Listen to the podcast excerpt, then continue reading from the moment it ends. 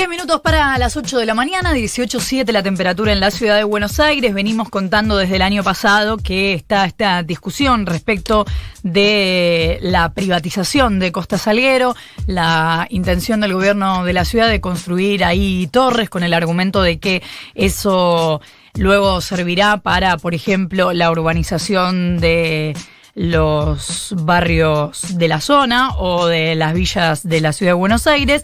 Y hubo una audiencia pública gigante que duró muchísimo, que duró cerca de dos meses, nunca tan larga, 2.057 expositores y más del 97% de los oradores rechazó la privatización de Costa Salguero. Vamos a hablar con la legisladora Victoria Roldán Méndez de Vamos Juntos, presidenta de la Comisión de Planeamiento Urbano. Victoria, buenos días. Florencia Halfon te saluda. ¿Cómo te va? Buen día, Florencia. ¿Cómo estás? Bien, gracias por atendernos. No, por favor. ¿Cuál es tu conclusión de la audiencia pública o del resultado de la audiencia? Bueno, a ver, como bien decías vos, eh, la audiencia pública arrancó el 27 de noviembre, terminó el pasado 28 de, no- de enero. O sea, fueron Sí, yo 30 dije casi dos, pero en realidad era Perdón uno. mi voz, estoy un poco afónica. ¿eh? Bienvenida al club. sí, estamos. El, el, el, el aire de mar me está matando porque estoy en Mar del Plata ahora. Eh, bueno, cuestión que la audiencia tardó estos 30 días. Eh, fue una jornada, como dijiste vos, histórica, la verdad, porque en la legislatura nunca habíamos tenido una audiencia tan larga. Eh, y efectivamente el 90 y pico por ciento, 95 por ciento se manifestó en contra del proyecto. Eh, inicialmente estamos haciendo un estudio bastante pormenorizado de la audiencia, un poco más allá de lo que estuvimos escuchando a lo largo de todas las, de, de las jornadas. Eh, pero lo que te podría llegar a decir inicialmente es que en muchos casos por ahí hablaban de un proyecto que no es lo que nosotros estamos proponiendo, vi que había, digamos, algunos expositores que exponían algunas cuestiones erróneas sobre el proyecto, como por ejemplo que vendemos o que dentro del proyecto se incluye Punta Carrasco, y eso no es así, eh, que no va a haber acceso, o que, que no va a haber un parque público, que el parque va a ser de exclusiva, digamos, ingreso de las construcciones que van a estar ahí, eh, o que nosotros proponemos que estén ahí, y eso no es así, entonces me parece que también tenemos ahí eh, como una oportunidad o por lo menos un desafío de este, aclarar de qué se trata el proyecto y que la idea es que haya un parque público, que el acceso a la costanera sea libre, gratuito para todos eh, los ciudadanos de la ciudad de Buenos Aires. Entonces digo, tenemos un trabajo por delante, recién la audiencia terminó como te decía la semana pasada y la legislatura comienza a trabajar nuevamente el primero de marzo, así que bueno, tendremos un gran debate de cara a las comisiones y este en todo el trabajo legislativo, ¿no? Bueno, pero en concreto va a haber una zona importante que sí va a quedar restringida y eso sí se va a convertir en una restricción definitiva. ¿Hay alguna posibilidad de que a partir de las audiencias públicas el oficialismo porteño cambie su mirada sobre esto? Sí, siempre está la posibilidad de obviamente modificar, cambiar este el proyecto. Eh, Eso, como te digo, será producto del debate que tendremos que tener cuando arranquen las, eh, el trabajo en comisión, digamos. Eh, pero sí, sí, seguro que además, más allá de las cuestiones puntuales, los proyectos en general de la legislatura, cuando tienen un proceso de lectura y una audiencia pública en el medio, y más allá de que la audiencia pública no es vinculante, no es vinculante porque nosotros no querramos, sino porque la constitución de la ciudad lo dice así, ¿no? Eh, siempre los proyectos sufren modificaciones y eso también puede ocurrir con esta. Pero una cosa es que haya modificaciones y otra cosa es que el proyecto se baje. ¿Esa posibilidad existe? Yo no creo que el proyecto se baje, definitivamente. Nosotros creemos que esto, o sea, como bloque oficialista de la ciudad, creemos que esta es una alternativa para desarrollar lo que es, eh, bueno, hoy Costa Salguero y nosotros estamos proponiendo un gran parque público eh, y lo que sería la urbanización de esa zona ocuparía un 27% más o menos. eh, y eso es lo que nosotros estamos proponiendo. Después podrán haber cambios, eh, pero no creo que cambiemos nosotros eh, el fondo de la cuestión.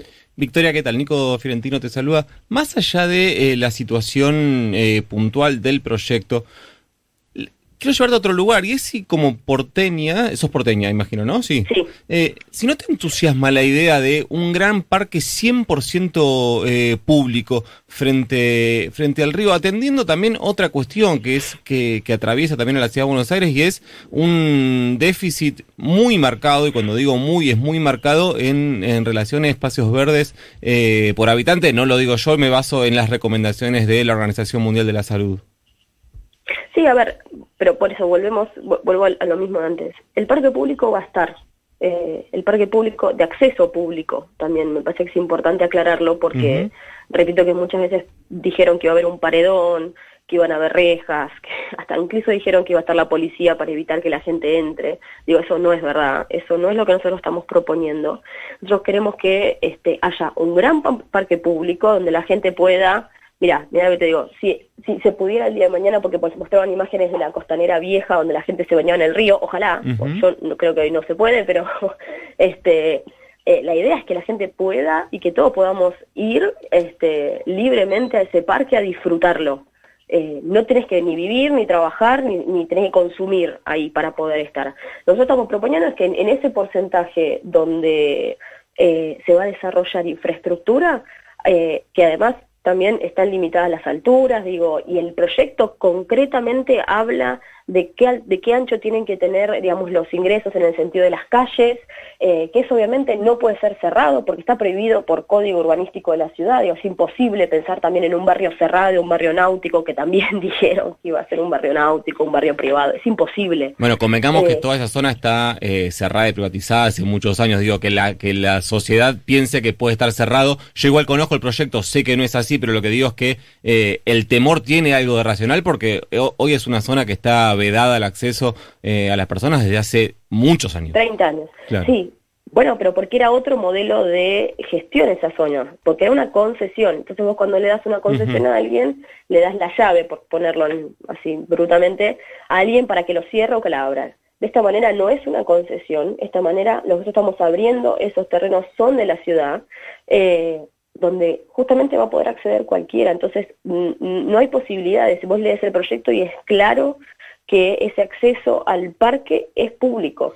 Eh, de ninguna manera se va a cerrar. ¿Y cuál es la, la situación que lleva a eh, privatizar eh, una, una parte de esas tierras y no este, aprovecharlas al 100%? ¿Es una cuestión meramente económica? A ver, varias cuestiones. primero nosotros creemos que esa es una zona de la ciudad que está alejada. Obviamente la ciudad durante muchos años se construyó y se pensó de espalda al río, donde por ahí el acceso, eh, hoy ya ir a Costa Salguero, ya por ahí acceder a la costanera, cuando tenés el aeroparque en el medio, no es muy accesible en el sentido de poder ir, digamos, caminando cerca o incluso con transporte público, digamos, porque no es una zona muy desarrollada ni transitada. Pero uno podría eh, pensar, perdón por la interrupción, que tampoco lo es, no sé, la reserva ecológica y se transformó en un lugar al que la gente va. Sí, no, ni hablar. La reserva ecológica también tiene otras características ambientales también, eh, donde se buscan preservar determinadas cuestiones, porque tiene que ver también con, bueno, no soy una experta en el tema, chicos, pero, este, digamos, con preservar esa zona por lo que implica para el, para el Río de la Plata y demás. Tiene otras, otras características. Pero sí, pero por ejemplo, la reserva creo que se podría explotar muchísimo más y, y si vos vas, hoy hay gente, obviamente con la pandemia, los espacios verdes digamos. Este, sí, hacían falta antes, ahora todavía más. no, y tomaron también una importancia que por ahí antes, no sé si no la tenía, sino por ahí no, lo veíamos tanto, eh, pero la reserva ecológica creo que se podría, podría haber más gente. Y la verdad es que vos vas y, y a veces el acceso es más, es más, restringido porque queda más lejos, porque, qué sé yo, eh, digamos, no es una zona que está cercana a, a un lugar donde haya tránsito de gente. Pero de todos modos, obviamente, se disfruta y, se y, es, parte de la ciudad y de un espacio público de la ciudad. Em, bueno, está el barrio 31 muy cerca. en el caso de Costa Salguero también podría empezar a acercarse. Quiero decir que eso, en definitiva, es como las bicis. O sea, no hay bicis hasta que hay bicis si uno empieza a alentarlo. Tal cual. Sí, sí, sí. A ver, pero por eso nosotros queremos alentar de que, de que ese espacio se disfrute y se y se, digamos, se abra a todos. Eh, lo que nosotros estamos proponiendo es que con ese porcentaje que se desarrolle urbanísticamente, es decir, que haya servicios, que haya oficinas, que haya gente que pueda también circularla este, y que, ofrezca, digamos, una alternativa a quien va ahí, a quien pueda este, y que quiera pasar por ahí, tomar algo, eh, generar como todo un desarrollo en esa zona, porque creemos que esa zona hay que desarrollarla y también es importante aclarar como bien lo dijiste vos al principio, que el producido de todas esas ventas, por ley, tiene que estar destinado a seguir desarrollando otros barrios de la ciudad. Eh, y eso, también es una realidad. Eh, la urbanización del barrio 20, la urbanización del barrio Faga, de Fraga, la urbanización que se está llevando en el barrio 31, el barrio Rodrigo Bueno, este, son todas las políticas de vivienda que tiene la ciudad que también se financian con esta, con esta, con el producido de estas tierras este, que está destinada exclusivamente a eso. Eso también es importante aclarar, porque con eso también vos podés continuar con tu política de vivienda en los barrios vulnerables de la ciudad. Victoria, te hago la última. Eh, supongamos que no hubiera, como vos decís, ninguna confusión respecto de cuál es la distribución de ese espacio y que estuviéramos hablando solamente y el cuestionamiento fuera solamente por esa parte de todo ese predio que va a ser privatizada, seguramente termine siendo privatizada. ¿No te hace ruido eh, ser parte del apoyo de esa parte de, de la privatización de esa parte de ese espacio que da al río? No, no, no, no, me hace ruido porque formo parte de un gobierno que tiene una clara responsabilidad y una clara política pública de vivienda orientada justamente a la construcción y a la urbanización de, la, de, los barrios más populares de la ciudad y eso es una realidad, no es un relato. Digo, podemos verlo en los distintos barrios que te nombré a lo largo, por lo menos, de los últimos cuatro años del gobierno de Horacio, que también comenzó con el, gobierno de Mauricio, pero que nosotros lo profundizamos más en los últimos cuatro años y es una realidad. Este, y yo creo que hay determinadas este, políticas, o por lo menos las tierras, hay determinadas tierras de la ciudad que tienen que servir para poder generar ingresos y de esa manera también seguir desarrollando los barrios de la ciudad, sin contar obviamente que este año también es este, extraordinario por lo que está pasando con la pandemia y que además el recorte de coparticipación, obviamente que eso también afecta eh, a los recursos de la ciudad. Es Victoria Roldán Méndez de Vamos Juntos, legisladora presidenta de la Comisión de Planeamiento Urbano. Muchísimas gracias por habernos atendido, Victoria. No, gracias a ustedes, chicos. Adiós. Hasta luego. Tres minutos han pasado de las ocho. Truly.